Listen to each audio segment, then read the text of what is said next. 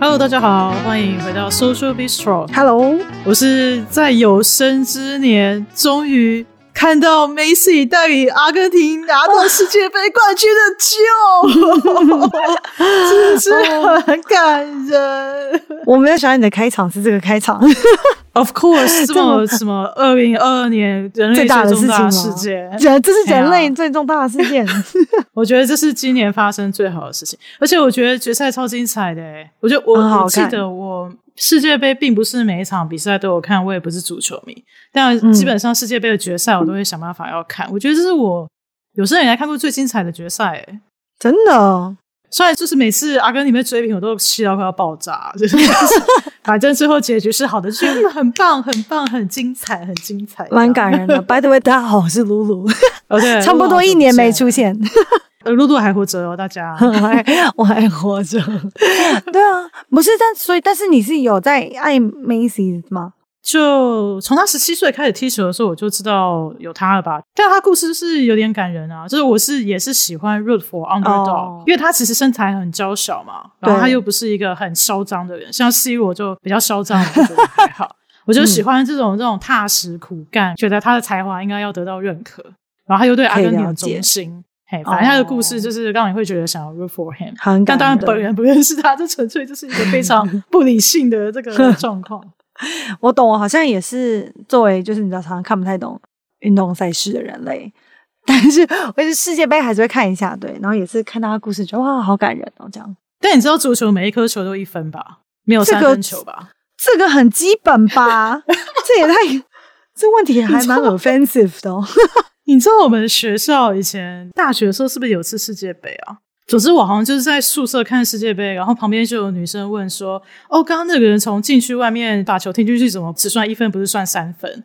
然后我就心里面下巴都快要掉下来，这太荒唐了吧！这这这太荒唐，好好，非常好。对，我有看，我了解这个大概的游戏，有有基本的常识，有有有，有的。那你要自我介绍吗？还是我直接接下去？我要自我介绍，我不用自我介绍啊！大家好，我是露露，我很久没有出现，因为 因为过去这一年做了新的工作之后，每天都累得跟狗一样。我以为你换新工作是为了不要累得跟狗一样。我可能命中带赛。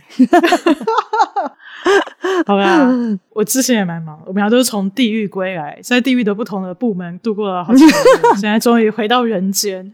真的，谢谢那个 Joe 把我拉出来。哦，对啊，我们特别请到露露的非常重要原因，或是一个重要的，这是一个诱饵嘛？就是我们今天要来讨论 homelessness，就是街友或者是游民，嗯，呃，这个这个议题。那为什么要讨论这个议题呢？嗯、其实首先是因为好像 Angel 在暑假的时候是不是有做一次调查，然后有听众敲碗说想要听 homelessness，对，然后再来呢，其实我本人一直都蛮想要谈 homelessness 的，因为就是这件事情在病人心中是一个很柔软的一块存在，你知道为什么吗？嗯、因为为什么？其实我以前高中的时候常常晚上会睡公园，就是不回家这样。你是认真的吗？我要哭哦，真的。你是 为什么？为什么？因为我那时候就不喜欢回家啊！我要哭了，好想哭哦！怎么了？你突然你控制一下？为什么？呃，因为以前跟家里面关系不好，所以就是会很不想要回家。我非常讨厌回家，所以因为太不想回家，所以我就会睡在公园。然后就是隔天早上我就直接去学校。嗯、所以我们班同学如果看到我早上七点就已经在学校，然后在桌上趴着睡觉，嗯、他就知道我前天晚上没有回家啊。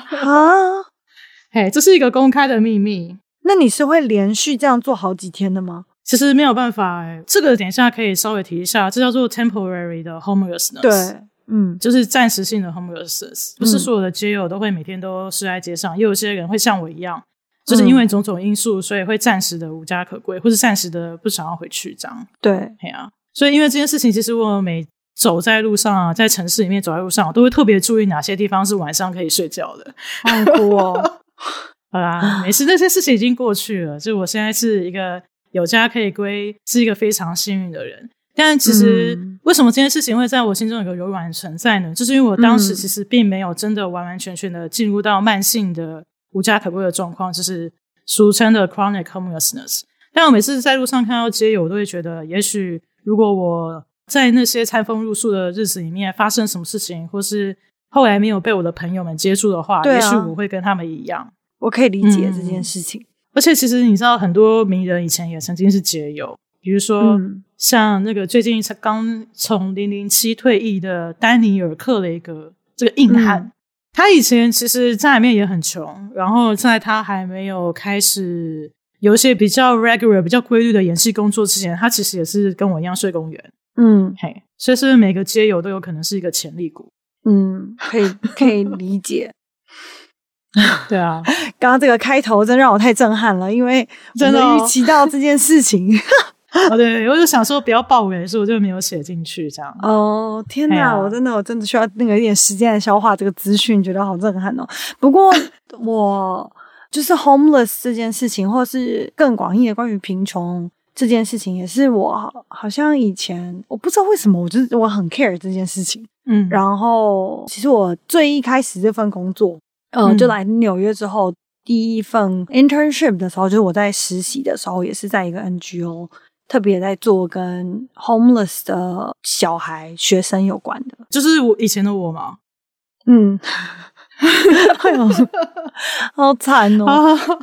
你需要五分钟收拾一下情绪吗？不用，不用，不用，不用。然后我第二份做的工作，虽然不是直接跟 homeless 有关，但是我后来就是在纽约后来毕业之后做的工作是在我是在那个 city government 上班嘛，就是纽约市政府里面其中一个部门。嗯、然后他们是做 housing 的，那是做那种就是 affordable housing，、嗯、所以也会提供一些。或许是 homeless，或许不是 homeless，就是低收入的人，嗯，哦，住宅这样子。所以，呀，就是我也是很 care 这件事情。所以，没错。所以今天露露就是凭实力来上场。好吧，那时候我们要大概呃，我在想，我们今天讲的内容的话，我们会稍微讨论一下，就是美国状况。我们可能有一些，因为我们在纽约的话，那我可能就会给一些纽约的例子，然后我们也会讲一些就是在台湾的状况，嗯、然后稍微分享一些脉络啊，嗯、或是一些。更具体的，除了就是哦，我们在街上看到的这些东西，到底里面那那个是什么东西？这样子。对啊，到底街友的一天都在干嘛？他们平常的生活是什么样的样貌？希望尽量可以借由我们收集的资料跟大家分享。嗯、那我觉得街友其实是一个蛮城市性的话题。哦，对，也是，对对对。嗯、所以主要可能就是以纽约跟台北这两个城市，我们来做下比较。嗯嗯，嗯。尤其是纽约号称是。The homeless capital of the United States 嘛，就是纽约的 homelessness 的状况是全美国最严重的。嗯，觉得蛮伤心的。这让我想到，我非常非常喜欢纽约，但是我觉得如果有一件事情是我最不喜欢这个城市的地方的话，就是这么多 homeless。可是这么多的 homeless 就应该傻眼，想说什么？但我讲这么多 homeless 的点，是因为这件事情让我觉得很难过，就是让我走在路上的时候，常常都会觉得。就是难过，或者有时候会有点罪恶感，这样子。对，这个东西会一直勾起我的这个部分。但就分享一下，我们这边有说，在这个数据是在二零二零年前的数据吗？对，所以是 COVID 之前。对，然后纽约呢，这边的数据是说有七万七千多的人啊、呃，在二零二零年的时候是在 homeless 的状态。嗯，平均每个晚上。对，平均每个晚上，所以其实蛮多人的。然后这让我想到我在那个市政府的那个工作的时候，有一天晚上。我们 team 的人呢，一起在纽约的半夜呢，去参加了 Department of Homeless Service，就是专门服务这个 homeless 的这个部门。嗯、然后他们每一年在纽约都会有一个叫做 Hope Count，Hope 是希望嘛，Count 是算数的那个 Count，对对对。嗯、然后呢，那个就是他们每一年都会有一次这个大规模的活动，然后那都是在冬天的半夜，然后就大概是那种什么十二点到凌晨四点的这个时间这样子。我靠，哇，你真的热血！当年 对我，我现在还很热血。我知道当年就有比较那个参与这个活动，然后他们可能就会募集几百人啊，或者有时候多的时候可能要三千的志愿者这样子。然后例如说，他们可能就我们就是四五个人成一个 group，然后他们就给我们一个地图，例如说在纽约的这个街块里面去看，在路上看到说有没有人是没有无家可归的，是露宿在街头上的，所以可能例如说在公园里面啊，或者是我记得。有人好像可能是在那种塑胶袋里面啊，或是躺在就是这些遮蔽物里面的。你刚刚说塑胶袋里面吗？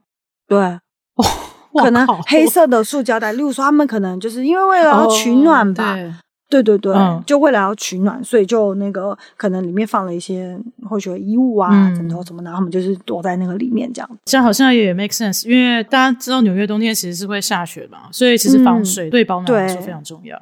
对，对然后那但是我们刚刚讲到，下来 对，做笔记。我们刚刚讲到的是说 homeless，我在想有一些 homeless 的数据，它可能。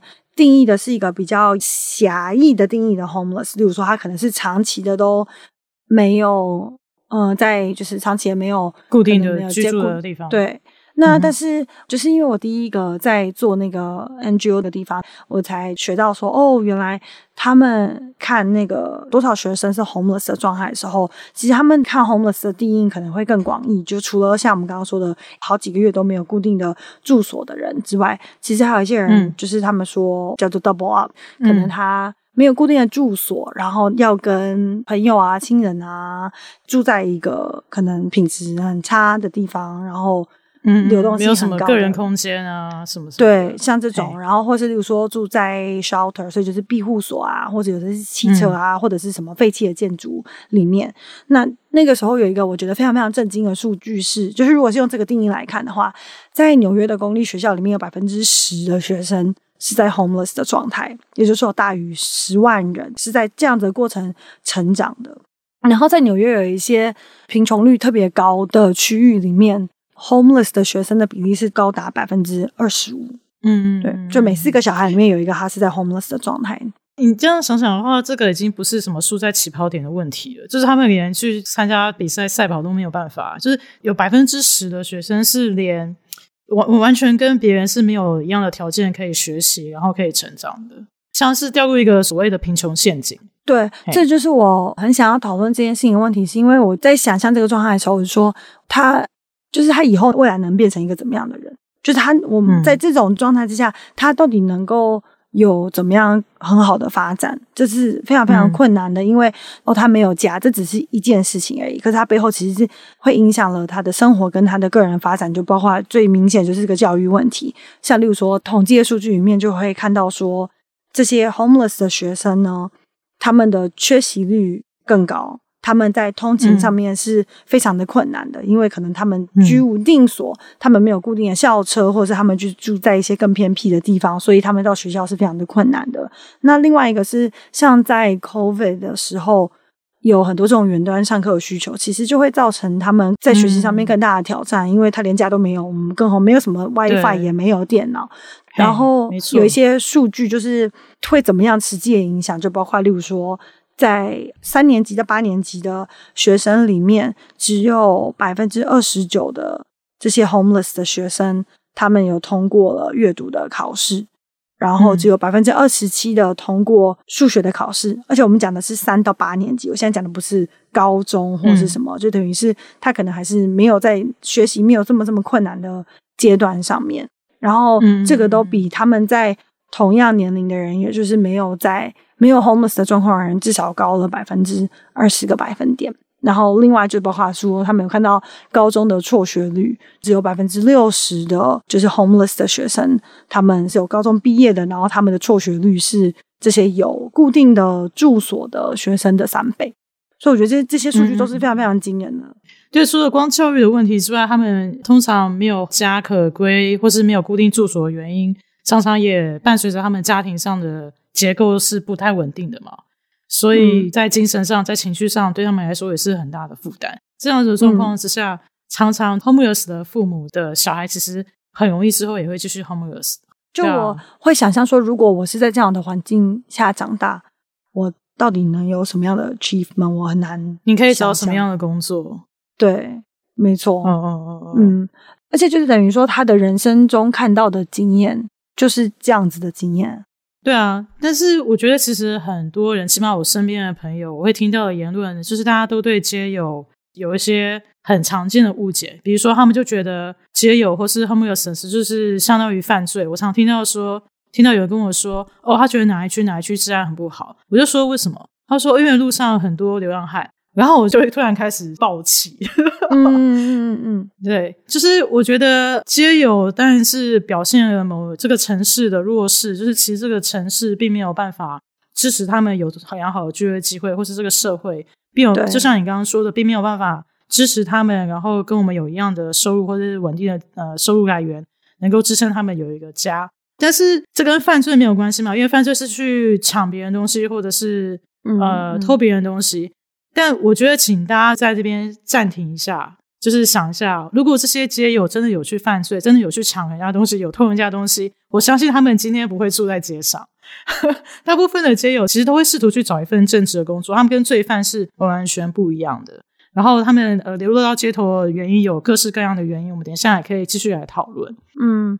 我在想，会不会是，就是我也我不认同这样子的观点，我也不喜欢听到别人说他们很可怕啊，然后很就是这些比较歧视性的言论。但我在也在思考说，有些人讲出这个害怕的时候，会不会他们也是有一些少数人的经验？或许不是所有人的经验，但是少数人经验是，这可能真的有被，不见得是攻击吧，或一定程度上的，嗯。我觉得根据我在几个城市里面，包括在台北、洛杉矶，洛杉矶其实也是算是 不知道第二还是第三大的 homeless 的聚集地嘛。然后还有 Baltimore，基本上我个人觉得他们跟罪犯都差很多。诶，就是他们也许有些人会有一些呃精神状况，对，比较不像我们这么的呃 sound 或是稳定。那当然是因为种种原因嘛。但他们其实很少会有攻击性的行为，相反的，其实他们在路上尝试被攻击的对象。这倒是，这也是真的。像我们一样有房子，嗯、对啊。但但你说的很有道理，就是我也不知道为什么大家对于街友的这些想象他们是罪犯啊，或者想象他们会攻击你，这个 taboo 我不知道是从哪里来的。因为即使是我认识。一个 Bernie Sanders 的支持者，大家知道 Bernie Sanders 就是极左，基本上就是左交，所以非常注重人权啊，为弱势发声，觉得社会要公平。即使是我有这样子的朋友，有一天我跟他聊天，他跟我说，哦，他觉得某一条街不是很安全，然后我就想说，不会啊，我每天上班下班我都走那条路，我觉得很安全啊。我就说，为什么你会觉得不安全？他说，因为路上有很多流浪汉。然后我本人就是吓了一跳，诶就是我没有想到，一个左交竟然也会讲出来这样子的话。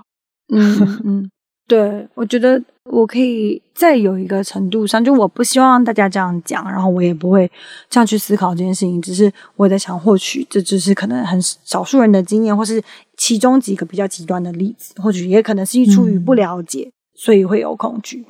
所以我觉得我们今天就可以借由这一集来跟大家解释一下，不管是从数据啊，或者从个人经验分享一下，说为什么呃我们常常在很多城市里面会看到街友，那他们每一天大概都过着什么样的生活？嗯、那目前有哪一些方法看起来是可以帮助他们，同时又帮助呃，尤其是刚刚说到的那些无家可归或是没有固定住所的小孩子们，嗯，能够帮他们脱离这个贫困的陷阱。嗯，没错。那接下来就要来分享那个街友的一天。对，大家会不会很好奇？就是，所以那些人如果他们平常不是去偷去抢的话，他们每天其实都在干嘛？对，好，呃，其实在美国的某一个网站呢，就有一个街友上网回答了某一些乡民的疑问。哦，我们这边讲的，呃，像刚刚露露讲的说，homeless 其实是有很多种的，是一个非常 diverse 的 population。那我们这边 focus 的部分呢，都是大家看到会呃睡在街上的，就是等于没有车的人。因为其实现在像旧金山有一个新的啊、呃、van life 的状况兴起，因为旧金山大家知道，这房租已经被科技新贵炒到高到一个不行，所以有越来越多人变成了 homelessness。但他们可能不是睡在街上，他们可能是把自己的一些什么厢型车改装成可以晚上睡觉的地方，但他们其实是没有固定地址的。嗯、但呃，目前我们讨论就是会睡在街上，就是他们没有车的人。嗯，好，那所以大部分这些没有车的人，他们首先早上起来会先去 local shelter 吃早餐。嗯嗯，但有一部分的人，就像大家想象的，可能会是因为吸毒或是因为种种原因，然后变得真的没有钱，所以他们当然也有可能会在路上，还是会有些人是选择在路上乞讨。但是其实大部分的人是有一些临时工作的，或是他们正在想办法找工作。只是他们的工作因为缴不起房租，尤其是在大城市更会有这样子的现象嘛，就是房租越来越贵啊，尤其是像纽约跟刚刚提到的旧金山，或是像台北，所以他们才会选择露宿街头。那如果他们能够找到工作，可能比较像是临时工啊，比如说站在旁边举牌子，比如说像房地产，大家会看到有人在举牌，嗯，或是有一些呃工地的临时工。不过，其实工地的临时工，我觉得不是很常见，因为通常你会流落流落街头，你的三餐可能就不会像大家在家里面吃的这么营养，所以他们其实的工作，大家可以想象说，哦，就是有这么多工地的工作，你去做就好了。但是其实，当你成为街友的时候，你是很难去做那些体力活的，所以他们能够做的工作其实也蛮有限的。然后大部分都是时薪的工作，所以就没有办法付房租，然后或是不会每天都有工作。那有的时候没有工作，白天呢，嗯，他们就会跑去图书馆用电脑，因为图书馆是一个相对来说有暖气，然后也有办法可以有网络的 access。因为大家知道现在找工作已经不能再看，不是用报纸，对，不是再去拿报纸。对啊，然后而是就是你要想来找地方用电脑，那图书馆其实就是一个非常好的地方。其实我以前在台北晚上也会跑去成品睡觉 看书，天哪开车开开，然后就就睡在那边这样。嗯，哎，或是如果他们身上有些闲钱的话，看他们可能就会找一个 diner，就是有点像一个小小的像咖啡店的地方坐着休息。嗯、对。因为其实很多的地方啊，尤其是我觉得纽约应该是很多店里面，为了怕你坐在他店前面打扰他的客流量，他、嗯、是不会让你坐在那边的，坐在外面这样吗？对对对，对，店外面，嗯，嘿，所以其实很多时候这些街友每天白天的呃行程就是不停的走路，从一个地方走到另外一个地方，再走到另外一个地方，所以他们其实非常非常的耗体力。然后因为他们没有固定的回去可以洗澡或睡觉的地方嘛。所以他们除了就是顾他们自己的工作之外，他们还要有时间可以找一个安全的地方睡觉跟休息。真的，对，我在想，可能有些地方，如果是以纽约为例的话，因为纽约真的很冷嘛，那可能地铁就会变成是他们一个可以休息的地方。嗯，没错，所以我觉得其实找地方睡觉变成我自己心里面一个内建的城市吧，就是我到一个地方就会习惯看说，哦，这个地方晚上是不是可以睡觉的？然后因为呢，像台北市。我觉得纽约应该也是，因为他们觉得游民或是街友就是破坏市容嘛，所以他们就会想尽一切的办法让他们不能不要让这些人在路上睡觉。对对，所以大家看到公园的长椅会有扶手，都是为了防止游民跟街友在上面睡觉。因为那地方我有睡过，这其实真的是有点痛苦。所以成品真的是一个很棒的地方。我记得这件事情，因为 我以前有看过一篇文章，然后就在讲台北车站。好像以前可能台北车站，因为路上他们为了要解决可能街友比较多的问题，所以他们后来就在那个很多的椅子上面就是加装了那个小小的把手。对啊，对。那我觉得这些东西其实是我们自己的，嗯，这是我们就是生活上是注意不到的，但是其实都是。在隐性的或变相的去挤压他们的生活的空间。然后我想要补充一个，就是关于他们在工作跟他们就是这些刻板印象啊，或者是就是他们是怎么样也很努力的在生活的这件事情。嗯，嗯我觉得当然我们不能否定所有人的经验，但是至少我自己跟他们嗯很多这些街友接触的经验是还蛮良好的。像我记得有一次我印象。很深刻的是在我们家附近，然后我们家附近呃有一个那个银行，嗯，然后那天我就是经过的时候，我就看到有一个人，就他就很瘦，然后可能就是在想要找食物吃啊，或者你在呃在纽约有一些会他们会帮人开门，不是说他们所有都接了，只是有一些人他们可能就以这样子的方式，嗯、有印象，对对对，就在在一些店门口，他们就帮人家开门。然后那个人就态度也非常的善意，这样子。就我记得那时候，因为我身上就是完全没有钱。后来你身上完全没有钱，不是因为就是现在只有卡没有现金，对啊，了解。对，而且我觉得这件事情是我觉得最近就是这一年影响其实蛮严重的，是因为在疫情之后，大家带现金的，哦至少我自己我带现金会更少，都 contactless。对，然后所以就变成我在想这件事情也会造成他们的。他们就是你知道，也会进一步的影响到他们的生计，对不对？反正那天我，我记得那个人就很友善的帮我开了这个门，这样子。然后我好像就他说、嗯、不好意思，我就是就是你知道现在没有钱，然后那天也没有带提款卡。但是因为他就是人太好了，后来我就赶回家，然后就拿了我的提款卡，然后我就去领了，我就去领了一点钱这样子。然后我记得我可能就领了五块十块，然后就给他。然后后来、嗯、后来你知道他。他就哭了，嗯，因为你人真的很好，我刚听的都觉得还蛮感动的。然后他哭，我就觉得 好想哭。哎、欸，我其实前几个礼拜也有类似的经验，但我找不到提款机，所以 我懂，我懂，很抱歉。我懂，因为我现在像我平常要去上班，然后我也常常身上完全没有现金。然后就没有办法帮助他们，嗯、对，但我只是要说，然后后来这个街友他常常在同一个地方，所以有时候我经过，我可能就会跟他聊个天啊，跟他问个好啊。那如果我想要现金或者有些食物的时候，我可能就会就会跟他分享。然后我就是记得有一次跟他聊天，然后他就会讲说啊，他。嗯，那时候有一阵子就在住在 shelter，就住在这个庇护所里面这样。然后他就有说，他可能也会想办法打一些零工啊，然后嗯，想办法累积到一定的钱。像他说话来说，他有一阵子就是好像终于等到那个政府补助的房子，每个月可能就是几百块的美金的房租，嗯、可是就是还是要为了能够付出这个房租，很努力的在工作。那不管这个工作的形式是什么。嗯嗯嗯嗯，所以讲到这边的话，我觉得有另外一个点是说，大家就会觉得说，你就去 shelter 就好啦，那为什么要在外面？嗯，对，就是我觉得刚刚就你讲的很好啊，就可能有些人觉得好像他们很有攻击性啊，也或许他们觉得被攻击，但是其实这些借友并不是。活在一个这么安全的环境里面，尤其是他们是可能没有固定的居所的人，就是有几个普遍听到他们的生活上面的困境。就第一个可能包括，例如说 shelter，它其实就听起来好像是说哇是帮助他们的，但可是里面的居住环境可能是很差的，嗯、然后可能他们里面其实不是那么的人道，也没有那么有隐私或者安全性。我记得。哦，那是我看到的还是听到的？是说可能有些人在里面的东西，他的财产也有可能就是会被拿走啊，被被别人偷走。对对对，对，或是我记得我有看到有女街友留言说，他们宁愿在外面找一个隐蔽的地方换衣服，也不愿意在 shelter 里面。好像其实连换衣服的隐私都有可能没有办法，嗯、呃，被给予这样。是居住其实就其实。有点像《鱿鱼游戏》里面的宿舍一样。嗯嗯嗯嗯，对对。然后另外是，其实庇护所并没有能够容纳这么多人，所以不是每个人都有办法得到这样子的辅助。所以在某方里面，最后也不见得是他们愿意的选择。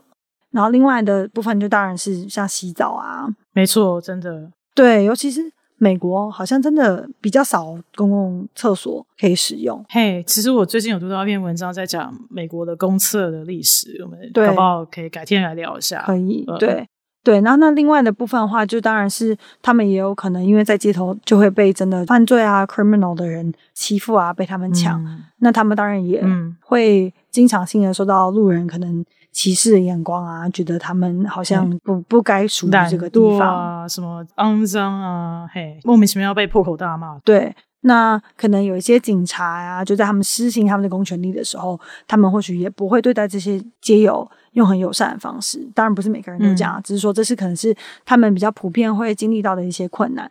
然后另外一个部分是，有些女性的街友，她有可能因为她是没有任何的遮蔽的，嗯、所以他们更有可能会。被可能被强暴啊，就是你知道受到性、嗯、性上面的骚扰啊或攻击等等。那作为一个街友的身份，她其实在这个社会上就已经非常的弱势，她又是一个女性的角色，这就让她在一个双重的弱势的一个这个环境之下。嗯、然后另外一个我觉得很重要的部分，就刚刚就稍微提到，就是他们因为他们有固定的住所，所以他们其实是没有一个地址可以去找工作的。嘿。你有没有觉得很奇怪？为什么你申请工作的时候需要地址？尤其是在这个年代，为什么不是一个 email 就可以？只要可以联络到就好了。为什么一定要地址？现在不是都电子化了吗？嗯，对，所以就是蛮令人伤心的。大家以后可以注意一下，你是不是很多文件都需要一个地址，而且不可能是 PO Box 邮政信箱，一定要是一个实体的地址。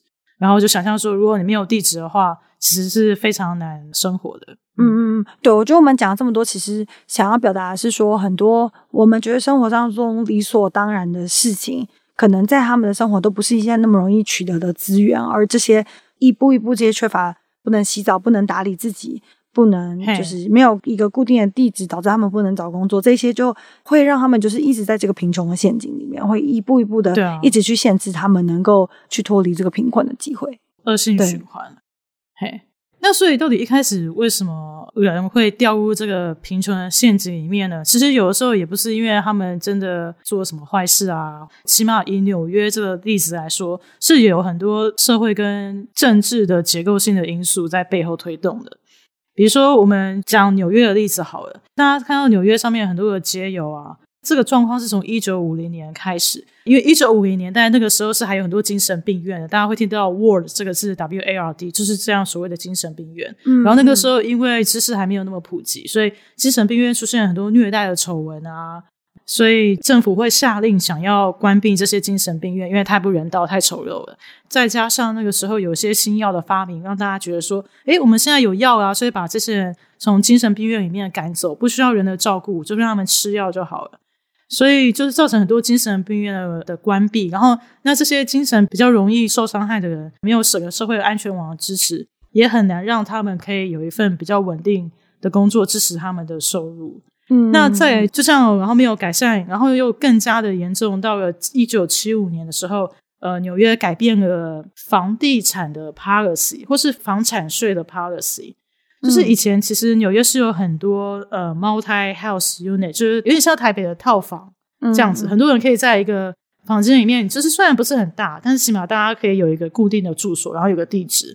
对。但是因为呢，就是他们改变了房屋税的政策，然后他们就是不再鼓励这样子的 unit，他们希望大家可以盖一些比较。Single housing unit，所以导致于这些很多可以容纳小家庭跟收入没有那么上层的家庭的建物呢，就被改建了。于是这些人就也没有办法付那些高级的房租啊，于是有些人就不得不继续的流落街头。没错，那更惨的是七零到八零年代。还有两次，美国还有两次的石油危机，导致于严重的经济衰退嘛。嗯，那所以就更难找到工作啦。尤其是他们又不是说在一个什么华尔街这种不会倒的、嗯、呃地方，有很多中小企业都必须要关门歇业，那又导致更多人失业。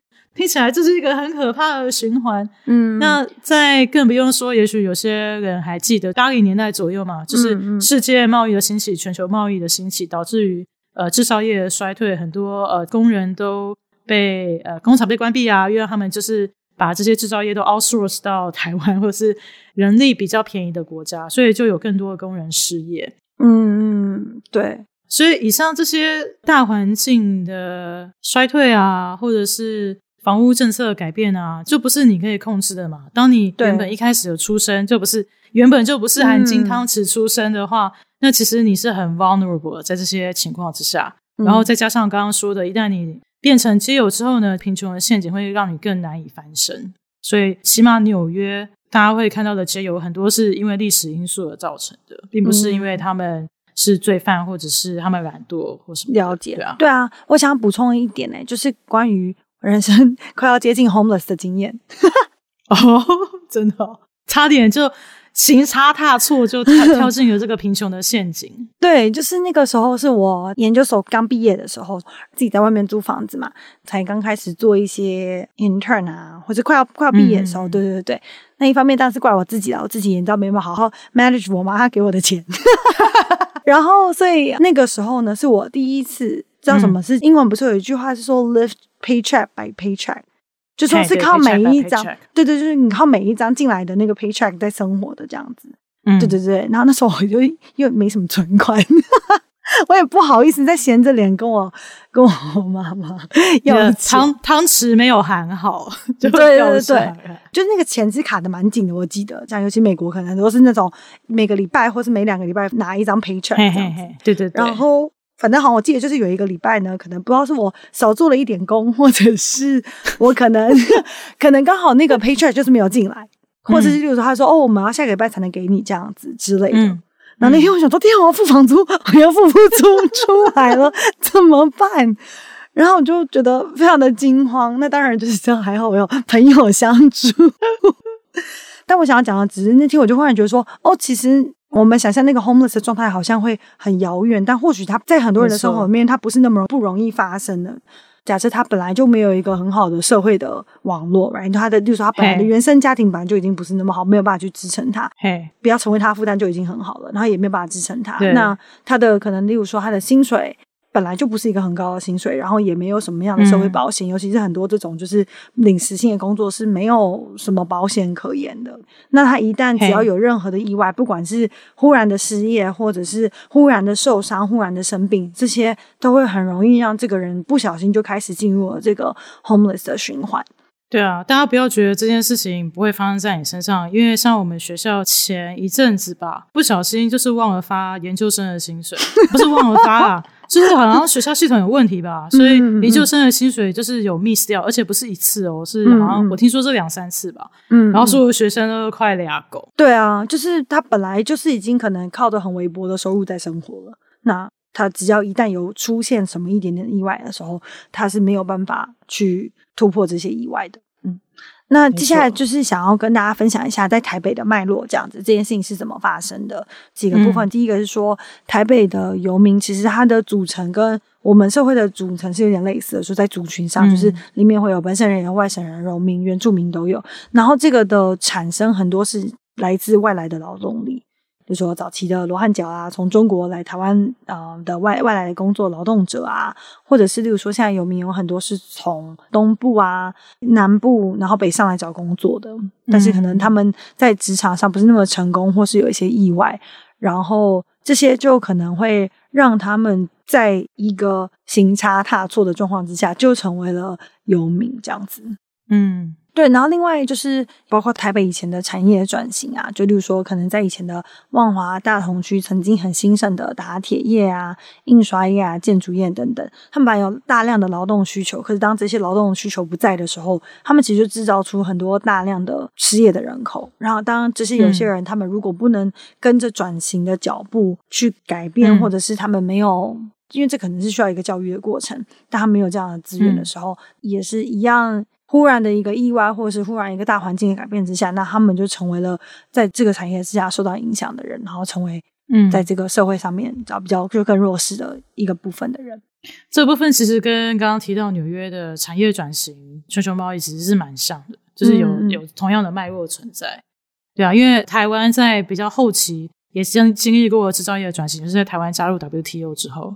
嗯嗯嗯，没错，对啊，而且我觉得我曾经做过那个就是算时薪的这种工作的时候，他就觉得说这个其实是真的对人很没有保障的一种工作形式。嗯，因为就是你要 show up 在这个工作上，你才有办法拿到这钱。你今天有生病，有各种问题，嗯、这个工作是没有办法去保障你的任何的部分。嗯，然后另外一部分就是关于台北的街友他们的可能一些组成。二零一六年的数据是有百分之八十八的人是男性，十一 percent 的人是女性，呃，然后当然他们有一个很大的程度上是本来以前的教育资源没有那么足够，他们的教育程度没有那么的高，所以就是他们也会更容易受到我们刚刚讲到就是各种环境的变迁啊，或者是在这种职场上面的可能挫折啊，嗯、或者是没有办法在整个社会变迁的状况之下跟上这个社会的脚步。嗯，对。然后另外一个我们最想要分享的其中一个部分是，他们是怎么成为街友的。很大的部分，我觉得我们俩其实刚刚都有提到，就是第一个是超过四十的街友，他们说他们成为街友原因是因为他们赚的钱不够付房租，所以不见得是他们不去工作，对他们这个懒惰人，而是他就是没有办法去负担这个城市这么贵的生活，嗯，房租不合理，对，嗯。而且要再还要再算上，就是你要去工作要付的通勤的费用。嗯嗯嗯嗯，对，没错，对，对，不是说哦，你去什么很远的地方租个比较便宜的房子就算了。那是因为工作的机会过度集中在城市，有时候就是很容易会发生这样子的情形。没错，没错，这个是一个恶性循环，因为有一些可能他们的收入不是那么高的人，那他就没有办法去负担在城市。市中心里面的居住.所以他们就被迫得要去住在更远的地方。可是这件事情会变相的去影响到他们的工作机会，或者是增加他们就是为了工作所需要付出的成本，嗯嗯，不管是时间上面的成本，或者是嗯交通上面的成本等等。然后另外一个部分呢，刚刚 是刚刚就提到的，有说百分之十五的街头露宿原因是因为来自家庭关系的不和。对，就是即使他们有家人，可是有家归不得，这我非常非常的可以理解，就有点像我以前的情况，就是我其实是有个地方可以回去的，可是那个地方带给我的感觉实在是太糟糕了。因为这样，所以我连进去那个家都没有办法进去，就是都不想要回去，这压力太大了。没错，对啊。然后，哎，那个，等一下，现在那个 disclaimer，我爸妈不知道我以前高中的时候有时候会不回家，请。他们不知道，他们为什么会不知道？要不然你以为为什么我可以在外面睡觉不会被抓回家？哦，那个时候是还没有手机的年代。哦，他为什么会不知道？因为他们都不在家。那这样子你有什么有什么好不回家的呢？就还有另外其他的因素，嗯，然后我觉得那个时候是那些东西是那个年纪的我没有办法承受的，所以我只好选择离开那个地方。嗯，对啊，了解，可以了解。呃，所以我觉得我很，我其实蛮可以理解，有些人是因为这样子，所以没有办法回家，只好露宿街头。对，对啊。然后我记得我在美国的一些以前看的一些书啊，或者他们的一些报道里面，有一些女性，尤其是那种他们可能带着小孩的。这种结构的 homeless 就是没有办法回家的人，他们有一些，例如说，他们可能是受到家庭的暴力等等，然后所以他们就被迫的成为了，就是你知道流落在街头上面的人。有些青少年也是因为这样子，对啊，嗯嗯嗯嗯，没错，对。然后有一个很重要的部分是，例如说，其实大部分的游民是有有工作的，有将近百分之五十的游民有表示说，他们其实是有工作的，那他们可能做的工作是以。呃，临时工啊，杂工啊，是最高的比例。然后像刚刚就有提到，例如说举房屋广告的牌子啊，或者是派送报纸等工作。嘿，就是以台北市的游民来说，对对对对对。哦、然后当然是大部分的街友是表示说，他们的工作比较少是有全职的工作的，嗯，大部分都是 part time。嗯嗯。然后就另外一部分，你觉得就我们要讲关于这个精神疾病的部分吗？嗯、呃，讲一下好了。呃，因为大家其实有时候会害怕街友，是因为有些街友会好像会喃喃自语，就是有一些、嗯、呃精神状况比较不稳定的情况。嗯嗯、但是我觉得这部分也许呃可以跟跟夏绿蒂到时候再讨论一下。其实有这些视觉失调症状的人，并不带有攻击性。虽然我们之前有讲说，有些人吸毒跟攻击性是两回事，只是因为他好像表现了跟你平常不一样的状况。并不代表他具有攻击性，这样、嗯嗯、对对对，对。但我觉得这有点难以，呃，就是你必须要经过很多层理性的思考跟知识，你才可以，就是让你的心情比较平复，不会马上就是肾上腺素开始增高，因为你会感觉到，哎、嗯嗯，这个环境是不是有什么不太对劲的地方，是要提高警觉啊？这些人是不是想要伤害我？对。但我觉得，呃，希望大家可以尽量再多一层思考说，说有精神状况的这些人，他们只是就是在他们世界里面，其实。他们并不需要去攻击，其实他们常常被攻击，因为大家有些人混混就是看他们不爽嘛，就是在那边喃喃自语个屁啊，就揍你两顿，那你还要不要继续喃喃自语之类的？对啊，对对对对，嗯、我觉得很多是因为来自我们的不了解，或者是我们并没有这样的经验，所以就会产生一定程度的害怕。可是我也必须说，我觉得我们没有办法否定，就是每个人的经验，嗯，就比如说可能或许有一些，例如说尤其是女性啊，在这个 社会上走在路上的时候，她本来就比较容易觉得自己是在。是比较 vulnerable 的一群人，uh, 这或许也是其中一个可能性。嗯，好，我觉得你讲的也很有道理。那呃，刚刚讲了这么多，大家也知道，就是不管旧金山、洛杉矶、纽约、西雅图，或是台北，好像不免路上还是会出现很多的街友嘛。哦、oh，by the way，你知道我常常跟美国人讲说，你知道我们台湾人叫 homelessness 叫什么吗？叫什么？嗯。叫 Friends on the Street，这样好、啊、然后他们就会心一笑。对，我觉得其实街友这个字，我觉得真的发，我也很喜欢这个字。Anyways，然后但是我们这边想要跟大家分享一个近年来在美国最成功帮助这些街友，让这些街友可以找到工作的 program，然后是在休斯顿，在德州的休斯顿。嗯、然后他们这个 program 的名字叫做 Housing First，、嗯、就是不管怎么样，先给你一个可以有遮蔽的房屋的地方，有个地址。因为以前的政策是这样。他们会觉得说，你要呃，比如说他们会有些吸毒的问题啊，或者有些精神的状况啊，或者怎么样的状况。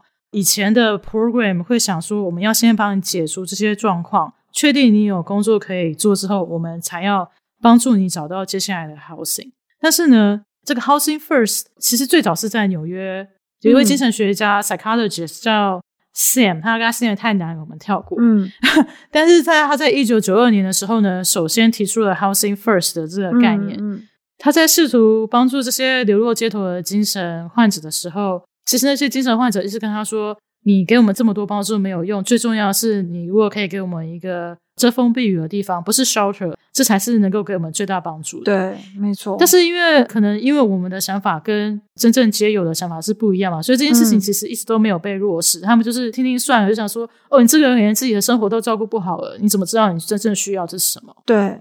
但是呢，休斯顿呢就决定，好，我们来认真的执行这个 Housing First。你知道，反正其实也没有更大的改善，不如我们就来试试看吧。那这个 Housing First 的逻辑呢，其实很简单，就是当一个人正在溺水的时候，嗯、你不会说，你如果先学会游泳，我再来帮你救上岸，你会先把他救上岸吧？因为他最重要的东西其实是他必须要能够有地方可以站着呼吸，对，因为他已经在溺水了。对，然后你在旁边跟他讲一大堆是没有什么太大的用处的。嗯嗯。那于是呃，休斯顿在推行这个政策之后，你也成功的让街友在休斯顿少了百分之六十三，从二零一一年少了百分之六十三，所以是或者比以前所有的城市都更显著的成果。嗯、这个很厉害，没错。其实，在加拿大，他们也有推行类似的政策，有做一些 random 呃 randomized trial，所以这是有科学证据，就像、嗯、露露有帮忙。就是做了这些科学的调、科学式的调查，他们发现呢，就是如果你有接受 Housing First 这个 policy 待遇的街友，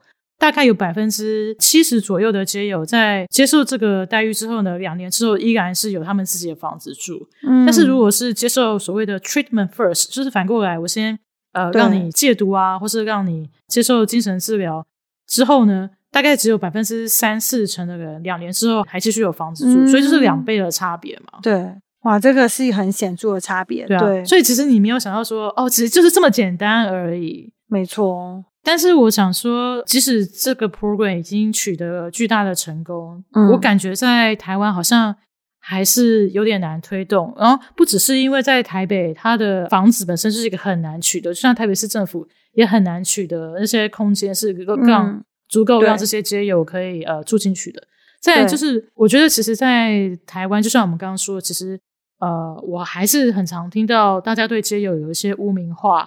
然后，当你一听到说、嗯、哦，我旁边要盖一栋建筑是要用来收容街友的，我相信一定会，一定会就是引起巨大的抗议啊。然后，这个市长可能下一届就选不上了，这样。对，当然是会承受很大程度的社会压力。不过，我也想到，假设我们今天是一个建筑物里面收容都是街友的话，那一方面可能会造成除了社会上面会有这种压力之外，另外一个部分是很像。就像我们之前在讲那个国宅一样，一个很大的建筑里面，然后收容了大规模的可能比较贫穷的人口。那这样子其实对他们来说也不见得是一个最有利的发展。我忽然想到，我后来以前在工作的那个 affordable housing 的 department 这样子，后来他们很多的政策改的是说，他们可能是在一栋一般的大楼里面保留一个部分的一个部分的 unit，然后可能是给这些可能比较是中低收入的人居住的。对，我觉得这样好像比较好。嗯嗯嗯，对。那呃，最后就是想要，因为刚刚就有讲到这个压力的部分，然后我们有讲到说，其实可能在台北之前有一些新闻曾经出来，就是说有一些人对于街友仍然是很不友善的，嗯、就包括啊在以前曾经有出现过说在公园这边，然后有有人可能拿水柱对街友就是喷他们啊，然后去驱赶他们这样子。这个事件还蛮蛮有名的，就是某一个议员为了要、嗯。向李明展现他的政绩，于是就叫消防队用那个强力水柱就去驱赶游民。嗯，嘿那就最后讲一些希望可以 让这件事情就是有一些 比较正向的发展。觉得哦，一个可能可以帮助街友的方法，其中一个是台湾应该已经好多年了吧？是呃，像有一个杂志叫做那个 The Big Issue，就是大志杂志。嗯，然后他们的模式就是说，提供他们工作的机会，然后相对稳定的收入，让他们贩售这个杂志。然后我记得台湾的话是贩卖一本杂志的话，就有可能可以得到一半的收入。嗯嗯嗯，对，我之前每次回台湾，然后只要在市府捷运站等人，就会买一本，因为他们有一个点固定就是在市府捷运站这样。嗯，对啊，而且其实里面内容很好看，很好看诶。对啊，对啊，我觉得其实弄得很好。嗯，有时候还有请一些明星什么的。对，哎，有一部电影叫做什么《A Street Cat Named Bob》，我忘记中文翻译叫什么。嗯嗯，就是他呃，也是真人实事改编，就是男主角也是一个什么二十几岁的年轻人吧，也是因为跟家庭关系很不合，他爸好像离婚再娶，反正就是没有办法融入那个家庭，然后于是就出来流落街头当街头艺人，然后就遇到了这只猫，嗯，然后为了这只猫，他就。决心要改变他的人生。嗯，然后好像也是接受了类似像 Housing First，就是他先有一个呃，透过一个社会计划得到一个安置，有一个暂时的居所。嗯，然后那只猫就是会一直跑来他的那个暂时居所找他。哦，好可爱。然后我记得他其中找到的一个工作，就是为了要能够给那只猫有固定的嗯 粮食。呃，有一个工作就是去发 The Big Issue。对啊，这是其实是英国开始的一个社会活动吗？嗯、对，社会组织，很感人。对，然后我我想要另外分享一下台湾比较在地的呃帮助街友的活动跟组织。嗯、大家知道仁安基金会，其实就是长期在 work on 这个 issue。嗯、呃，再补充一下好了，先持续拉回到刚刚讲到那个消防队水柱，在呃那个那个事件发生的十一月。有一位呃社工杨玉生，还有张宪忠，他们合力推动，目前算是在台湾帮助学友这个 NGO 里面蛮有代表性的服务组织，叫做芒草心慈善协会。嗯，嗯，嗯，但我今天要讲的这个算是比较老牌的，这是我小时候就有的。叫做仁安创世跟华山基金会，他们每年都会办一个街友尾牙，嗯、以前叫做街友尾牙嘛，在过年前大家煮一些好菜，然后请街友们一起来路上办的。对，然后但不过他们现在改名了，叫做韩式吃饱三十。韩式、嗯、的意思就是说，不只是街友，像是他也会提供单亲妈妈啊、独居老人、经济上面比较弱势的。弱势的。韩就是韩人的韩，士就是士农工商的士。嗯嗯。嗯然后，因为他们街友尾牙越办越大嘛，其实有好几年都办在凯道，所以他们每年这个时候都会征义工，嗯、大概需要三千名的义工。然后你知道那个名额其实非常抢手，因为我每年回台湾的时候，我都想说啊，其实白天我也没有工作，然后要约朋友吃饭，有时候 weekday 朋友其实也在工作啊，没有什么可以约的东西。嗯我就觉得我这样子的蛮适合去当志工的，因为他们就是 weekday 的时候就很需要 extra 人手，嗯，所以我每年回台湾的时候，我就会顺便找一下，哎，有没有什么志工可以当？哇，好好。那是因为我其实也常常过年前后回台湾嘛，所以我就会特别去找这个志工。然后，但是你知道，他们每年的三千个名额是要用抢的，嗯，就是你录完的话，其实是抢不到的。那很好，啊，就有这么多人愿意一起就是加入这个活动。我那年去的时候，呃，就我看到他们的菜色。我其实是招待组啊，所以就是帮忙带领人到他们的桌子上面。但我有看到，就是我瞄到他们的菜，其实真的都是非常好的菜，真的像是办桌会吃的菜，就是让他们真的会有一种被招待的感觉。对啊，我觉得这所以我蛮推荐的。嗯，我最近那个在纽约的地铁上面常常看到的，我也觉得好感人哦。很感谢这社会上有这个些人存在。他就拉着一个类似像菜篮子那种，或者一个就是箱子这样，那、嗯、里面就放了很多很多的食物，专门去提供这些人。然后他们就会说，哦、呃，如果你今天你你可以是 homeless，你也可以不用是 homeless，只要你觉得饿，你不需要讲任何话，嗯、你也不需要不需要任何理由，你就是想要吃，嗯、那你就可以拿这个食物。对对对对对，我就觉得很重要，因为大家。我不知道大家会不会听这个觉得很奇怪，但是其实他们每每个人都是有尊严的。对，对对。其实他们现在穷，可是我觉得有一件事情让他们跟犯罪分开来，是因为他们其实是不想要做这些犯罪行为，要不然就不会流落街头了。对，他们还是想要能够靠自己的手，就跟我们每个人一样嘛。对，我们都希望能够赚到钱，然后能够 support 自己。他们因为某种种种原因啊，不是那么的顺遂，或是不是那么的幸运，所以。流落街头，他们还是会一直想要翻身，嗯、所以才会一直去找工作。对，就我觉得这个尊严是蛮重要的。有时候其实你把东西甩在他们脸上，觉得说哦，你反正你就是穷，然后给你东西是你还不要。我觉得这个态度是，我也这样子觉得。非常感谢你提到这件事情，这件事情，嗯。我可以这样讲吗？我觉得，嗯，有的时候有些人会说，哦，我们吃剩的东西给他们，其实我是很不能接受这件事情。我天哪，怎么有这种人呢？就是说，哦，那今天这个吃剩的东西，那我们就拿给他们，然后就会觉得说，是，就我觉得其实或许，我想大家也或许其实有想要帮助的心吧，但我觉得其实就是多一点同理心，然后。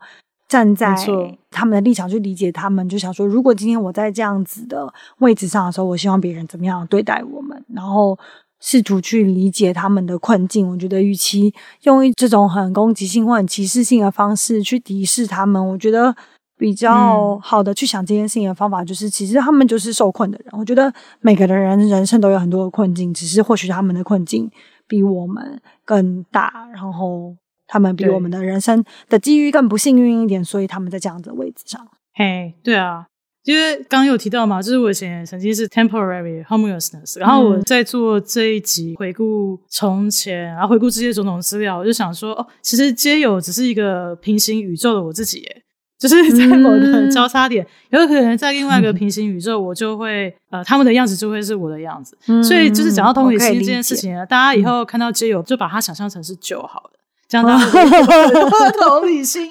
他说：“哦，就是就在另外一个平行宇宙，不小心沦落街头，就是大概会这样，或者是可能没有给力的朋友的我，没有人借我钱让我付房租。对啊，嗯，总之今天的内容跟大家分享，然后就希望可以提供大家一些不一样的想法，或是更多对结友，就是在这个社会上跟我们一样的人更多的了解。”嘿，hey, 对啊，所以我们今天就是 summarize 了一下街友的种种样貌。街友其实有分非常多种，他们为什么会在街上的原因也各不相同，有可能是因为倒霉，或是因为结构上的因素。但他们也是很想要从这个贫穷的陷阱里面翻身，但常常因为就是有时候找工作就需要地址嘛，或是因为这个城市这个经济结构有问题，让他们很难。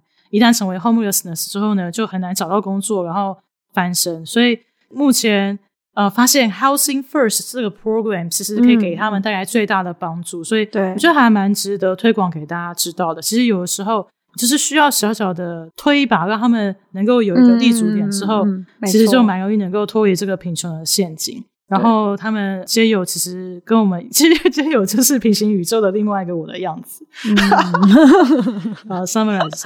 哦，对了，这个呃，韩式三十这个活动近年来因为疫情的关系，所以变成是以送礼到家的形式。他们每年都需要蛮多的人力物力，尤其是资源、金钱资源，他们继续。帮助让这个活动可以继续呃持续下去，所以我们这一集呢也会把他们捐款的呃、嗯、资讯呢、啊嗯嗯、放在我们的 Podcast 资讯栏里面，欢迎大家可以帮助，就是在另外一个平行宇宙的救。希望大家在行有余力的时候，可以提供一些对大家的说是帮助嘛。我觉得在某程度上，我也觉得不一定是帮助，因为我觉得在某程度上，就是我们是比较幸运的人。然后他们或许是比较不是那么幸运的人。对，好，好那我们今天的分享都在这边。Angel 应该会说，我们应该要宣传一下，我们现在有一个 Podcast 的支柱的这个连接，也 可以在我们的 Podcast 资讯栏里面找到。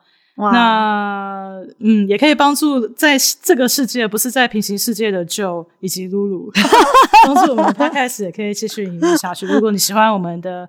Podcast 的话，或是觉得你的朋友对这些议题有兴趣的话，欢迎分享。然后记得在 Apple Podcast 里面按个五星留言。然后有什么有兴趣的议题，也尽量敲完，嗯、这样才可以把露露就是调出来，让他可以多录几集。谢谢各位的收听，谢谢 Joe 的分享。没错，好啦，那就先这样喽。大家拜拜，大家保重身体，新年快乐，新年快乐，拜拜。